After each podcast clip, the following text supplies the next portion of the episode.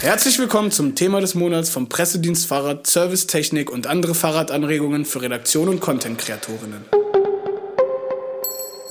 Mein Name ist Hans Dorsch und heute sprechen wir über den Riemenantrieb. Dazu habe ich zwei Experten eingeladen, Gunnar Fehlau und Thomas Geisler, beide vom Pressedienst Fahrrad. Hallo zusammen. Ja, schönen Gruß nach Köln. Hallo Hans. So, ich gehe mal kurz ein bisschen zurück in die Zeit. Ich, als ihr mir vorgeschlagen habt, über das Thema Riemenantrieb zu sprechen, habe ich sofort an das Jahr 2009 oder 2010 gedacht. Da war ich auf der European Handmade Bicycle Expo und habe dort das erste Mal ja, so handgemachte Fahrräder mit Riemenantrieb gesehen. Und im gleichen Jahr, glaube ich, hat auch die Firma Schindelhauer aus Berlin die ersten Fixies und Eingangräder auch mit Riemenantrieb statt Kette vorgestellt. Damals war das noch exotisch, mittlerweile ist es ja ein echtes Massenprodukt und deshalb fragen sich viele wahrscheinlich beim Fahrrad- oder E-Bike-Kauf, was lohnt sich für mich, Riemen oder Kette? Wir wollen mal über die Fakten zum Riemenantrieb sprechen und klären, für wen sich der Antrieb wirklich lohnt. Eine Frage an dich, Gunnar. Erklär doch mal zum Einstieg, was ist überhaupt ein Riemenantrieb? Die Kette ist ja aus vielen kleinen Bauteilen zusammengenietet, äh, zusammengefügt, metallisch äh, mit allen Vor- und Nachteilen, die Metall hat. Und der Riemen ist im Prinzip in einem endlos Ring gefertigt Kunststoff, Carbon, eben nicht metallisch und dadurch, dass er nicht metallisch ist, kann er nicht rosten und ist im Prinzip eine Technologie, die in ganz vielen Lebensbereichen schon sehr, sehr präsent ist, nur beim Fahrrad noch nicht.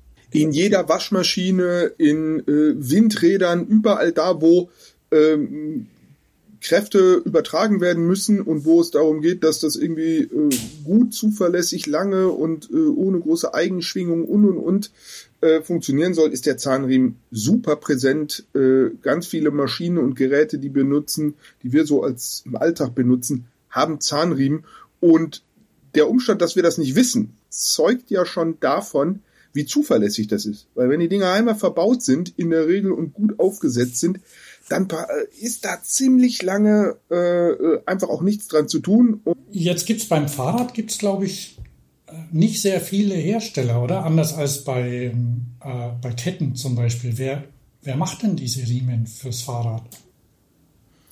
Äh, die Firma Gates aus den USA ist da eigentlich der Marktführer und Gates macht auch ziemlich viele Riemen für so Industrieprodukte, was Gunnar vorhin schon erzählt hat, wie Waschmaschinen oder Windkraftanlagen. Da ist Gates auch einer der Marktführer in diesem Riemenbereich und die haben sich vor ungefähr zehn, zwölf Jahren so um den Dreh, vielleicht auch 15 Jahre, mit der deutschen Firma Universal Transmission dran gesetzt, Riemen für Fahrräder zu entwickeln und hier spezielle Riemen für den Fahrradbereich auch zu machen. Und das ist auch so, wenn man sich den Riemen vorstellt, der hat so, so kleine Zähne drin. Und hier ist es bei den Indust äh, gibt es einen Unterschied zwischen den Industrieriemen und den Fahrradriemen. Die Industrieriemen haben entweder den Abstand von den Zähnen bei 8 Millimeter ungefähr, manche auch bei 13 Millimeter. Und äh, Gates sagt, der perfekte Abstand für die, diese Zähne beim Fahrradriemen sind einfach 11 Millimeter und deswegen kam dann die nach langen Hin und Her so eine spezielle Fahrradriemenentwicklung zustande, die dann diesen Riemenabstand hat und für die Ansprüche des Fahrrads genau abgestimmt ist. Es gab dann auch diverse Mitbewerber, die das Ganze mal versucht haben und auch Riemenantriebe auf den Markt gebracht haben. Zum Beispiel Continental war ja, hat ja auch mal den Riemenantrieb gehabt, der ja dann ähm, mit diesem äh, Rad einer großen Möbelhauskette, der dann gerissen ist und ein weltweiter Rückruf war und so. Ähm, das waren dann so Probleme, die dann aufgetreten sind. Es war auch der, der Punkt, dieser Riemen hatte einen anderen Zahnabstand und deswegen ist es zu dem Riss gekommen. Das äh, hat, ist da so, schon eine, so eine technische Feinheit. Und äh, mittlerweile, glaube ich, gibt's nur noch den Gates-Riemen auf dem Markt, beziehungsweise den, den einen Riemen von vier, auch eine amerikanische Firma, die alle, der Riemen basiert allerdings auf ähm, einem Gates-Riemen. Also mir ist kein anderer Riemenhersteller momentan bekannt. Gunnar, weißt du vielleicht noch einen? Nee, mir ist da auch nichts von marktrelevant, sagen wir es mal so. Also wir haben den 4, der ist vielleicht ganz gut, das kann man sich so ein bisschen wie bei den Autofirmen die Edeltuner vorstellen. Also die nehmen Gates-Riemen und äh, modifizieren den so, dass er das tut, was nämlich normal der Gates-Riemen nicht kann. Er lässt sich öffnen. ähm, und damit, äh, und dann wird es wieder ein bisschen nerdig, einfach auch in Rahmen einsetzen, die, die nicht so eine, wie ich es immer nenne, so eine Riemenschleuse haben, weil der Riemen ist ja endlos, der muss irgendwie ins Rahmendreieck äh, oder durchs Rahmendreieck, damit er laufen kann. Und der vier ist halt, äh, wird, wird nachveredelt und äh, auf Basis von dem Gates, dass man den halt öffnen kann. Ähm, das Spannende finde ich, äh, dass wir im Prinzip beim Gate oder dass wir sehen, dass der Zahnriemen einfach über, am Ende über diese Elektrifizierung und über das E-Bike so richtig in den Fahrradmarkt an Dynamik aufgenommen hat. Vielleicht gleich mal eine Frage. Welche Räder gibt es denn mit Riemenantrieb? Äh, unterscheidet man da irgendwie? Na, also wir haben in der Entwicklungsgeschichte ganz am Anfang beim Gates auch es gehabt, dass es zu Rahmen äh, oder zu, zu Riemenrissen kam. Und dann wurde es nämlich spannend. Ähm, ein Riemen reagiert relativ allergisch auf, ich nenne das jetzt mal Schräglauf in, im Laiendeutsch. Um, und dann kann es auch sein, dass, äh, dass er reißt. Das heißt, das war gar nicht aus dem Riemen heraus das Problem, sondern dass die Rahmenhersteller und in der Montage dieses Alignment, dass das alles seelen und schön gerade und äh, lief, das in der Fertigungstoleranz äh, am Anfang nicht haben äh, aufspuren können und in der Rahmensteifigkeit. Also wir kennen das ja, wenn man so richtig reintritt, bei so einem alten Hollandrad irgendwie so ein, oder so einem billigen Kinderrad, dass sich der Rahmen richtig verwindet. So. Ähm, und das darf natürlich nicht passieren, weil dann kann auch einfach die Bauteile sich gegeneinander arbeiten und dann kommt es in einen Schräglauf. Das heißt, wir haben drei Entwicklungsstränge, die dafür gesorgt haben, dass der Riemen jetzt gut funktioniert. Das eine ist, der Gates-Riemen ist gekommen, die übrigens auch den Riemen für die Harley Davidson machen, wo es ja richtig um Pferdestärken geht. Also die wissen wirklich, wie das geht. Wir haben umgekehrt einen Schub in der technologischen Entwicklung, in der Rahmenproduktion und im Niveau der Rahmenproduktion, die einfach für eine Präzision und eine Steifigkeit sorgt. Und wir haben äh, in der Fahrradwelt ja ein gestiegenes, äh, ich sag mal, Qualitäts- und, und, und Wertigkeitsgefühl, dass die Sachen auch einfach gewertschätzt werden und damit äh, finanzierbar sind, damit sie qualitativ funktionieren. Und das sehen wir äh, so Räder mit Zahnriemen in so einem funktionierenden Setup, wie ich es gerade beschrieben habe, fangen so bei 1100, 1200 Euro an. Sicherlich jetzt über diese logistischen und Preisverschiebungen gerade vor, vor zwei Jahren hätte man vielleicht noch gesagt, die ersten gibt's ab 1000 Euro, jetzt würde ich eher sagen ab 12, 1300 Euro. Und beim E-Bike ist es auch so, dass ich sag mal ab 3000 Euro die, die, die ersten E-Bikes ähm, mit Zahnriemen kommen. Und äh, technologisch der Zahnriemen, das hört man ja schon, passt nicht zur Kettenschaltung, weil die Kettenschaltung hat eine Kette. Ähm, sprich, der Zahnriemen funktioniert eigentlich entweder nur im Single-Speed-Betrieb äh, oder eben mit einem Schaltgetriebe, das dann entweder im Tretlager sitzen muss oder in der Narbe. Und auch da hat es in den letzten Jahren halt einige Entwicklungen gegeben für mehr Vielfalt, die damit auch so, dass das, ich sag mal, das Setting, in dem ein Zahnriemen zum Einsatz kommt, nochmal erweitert haben.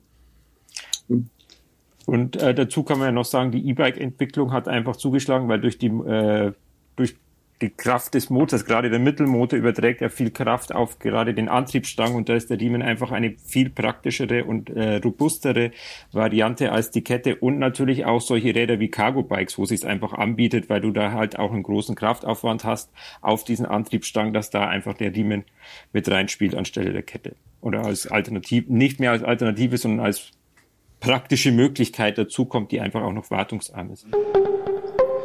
Wie ist das bei euch? Fahrt ihr Fahrräder mit Riemenantrieb? Thomas zuerst? Ich kann gerne dazu sprechen. Ich habe es öfters mal versucht, mit einem Rad mit Riemenantrieb zu fahren, aber ich bin irgendwie nicht glücklich damit geworden. Es liegt nicht am Riemenantrieb, weil ich bin eigentlich ein ziemlich servicefauler Mensch und es wäre eigentlich der perfekte Antrieb für mich. Aber äh, es ist einfach der Anwendungsbereich für mich hier äh, mit ein paar Höhenmeter auf dem täglichen Weg am Stadtrat äh, bin ich nie auf eine Möglichkeit gestoßen, mit einer vernünftigen Schaltung klarzukommen. Und da hat immer irgendwas nicht gepasst. Also gerade so bei den Namenschaltungen irgendwie bin ich mit der Übersetzung nicht zurechtgekommen oder äh, war mir das Schalten zu, zu hakelig oder so. Also das hat irgendwie nicht geklappt, dass ich da mit der Kettenschaltung einfach besser äh, zurechtkomme. Ansonsten würde ich auf alle Fälle zu einem Riemenrad greifen, aber gerade im Alltag. Aber so ähm, und an Sporträdern sehe ich einfach die Kette auch aufgrund der Kombination mit Kettenschaltung als leichtere und praktischere Variante noch an. Ja, mir geht's genau umgekehrt. Ähm, ich habe äh, viel Freude. Ich habe ein Stadtrad, das ich Single Speed mit Riemen fahre. Also wirklich super Low-Tech, damit ich überhaupt keinen Wartungsstress habe, finde das super. Am Tandem, das ich schon auch extrem sportiv nutze, ist der Primärstrang von vorderer Kurbel zur hinteren auch auf Zahnriemen. Ähm, was einfach super ist, weil der Zahnriemen einfach sich nicht so lenkt wie eine Kette und ich deshalb das, das Exzentertretlager nicht nachspannen muss.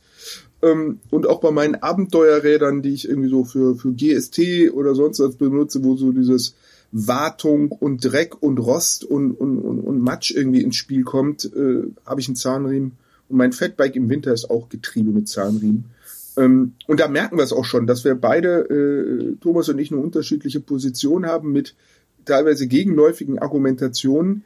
Äh, ich glaube, das ist wichtig zu sagen. Es ist nicht so, dass man so eine Entweder-Oder und für alle und immer besser Antwort geben kann, sondern man kann sagen, es gibt endlich eine Alternative zur Kette, die gut ist, die ihre eigene Binnenlogik und Vorteile hat, äh, der man sich entweder emotional oder rational nähern kann und der eine oder die andere wählt das eine oder das andere.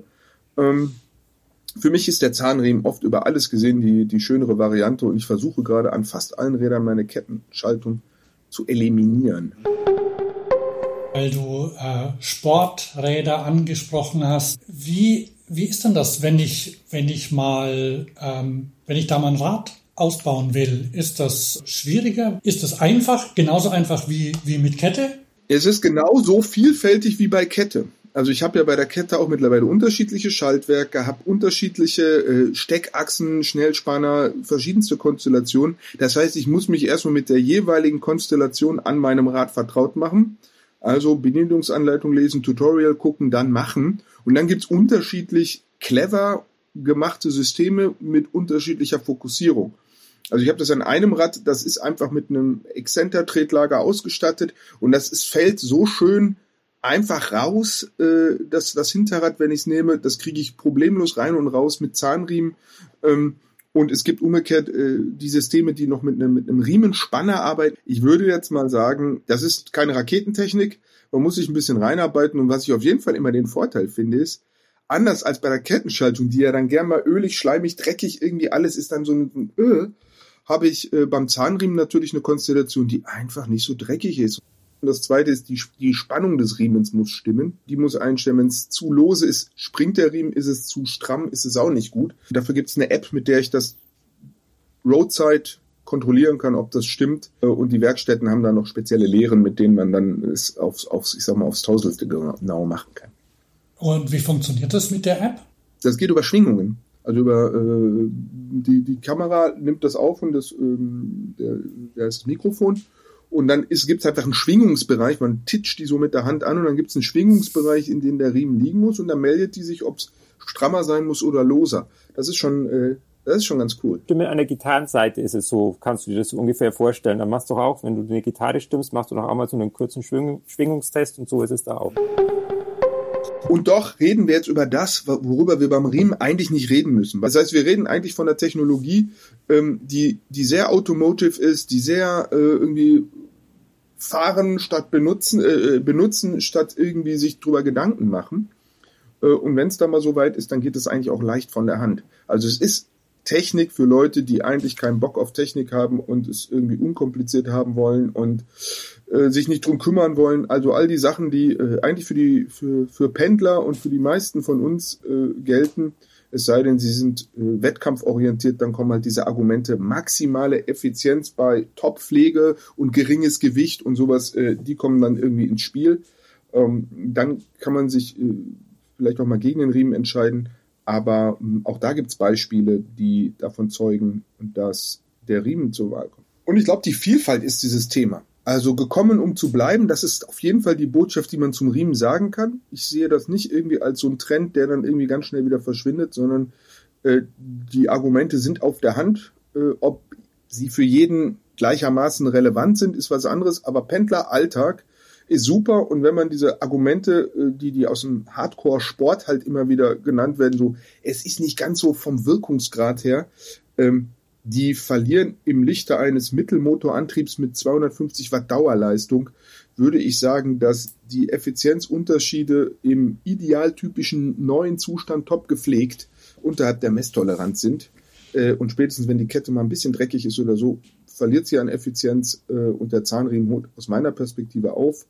Ähm, und ich finde es gut, wenn Leute einfach die Auswahl haben. Wenn jemand sagt, so, ich will was Wartungsarmes so und so und so haben, kann er heute Zahnriemen kaufen. Vor drei Jahren, vor zehn Jahren, vor 15 Jahren muss man sagen, nee, gewöhn dich an die Kette, das ist halt so. Wir haben nichts anderes. Und heute können wir sagen, doch, wir haben was anderes. Vielleicht noch eine Sache zum Thema Langlebigkeit. Äh, Thomas, wie ist es denn beim ja, Langstreckenfahren, Weltreisen?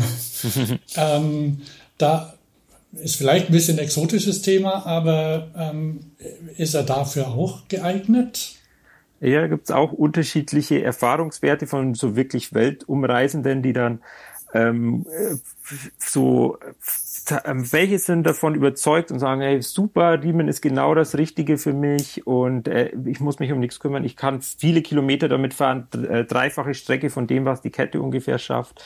Ähm, und dann gibt's wieder die andere Gruppe, die dann sagt, oh nee, lieber Vorsicht, lieber doch zur Kette greifen, weil eine Kette ist überall verfügbar weltweit und der Riemen ist noch trotzdem noch so ein bisschen speziell und die Verfügbarkeit ist nicht überall gegeben, aber in, gerade wenn man ein Problem hat oder ein Riemenriss oder Verschleiß dann auftritt, dass man nicht überall die Ersatzteile herbekommt. Aber in Zeiten von globaler Bestellung und äh, Versandtätigkeiten von diversen Firmen ist es, glaube ich, auch möglich, in die hintersten Ecken einen Riemenantrieb sich liefern zu lassen.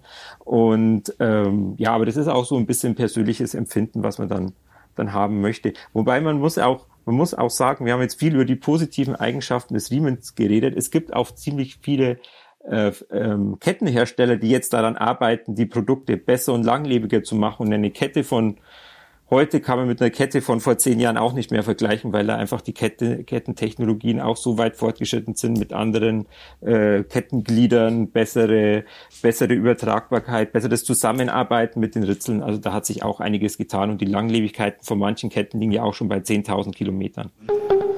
Tatsächlich, wenn jemand jetzt auf den Riemen, äh, einen Riemen nachrüsten wollte, du hast es vorhin schon kurz erwähnt, äh, Gunnar, ähm, worauf muss man dann achten? Da gibt es einen Riemen, den, den man nachrüsten kann, oder? Auf ein normales.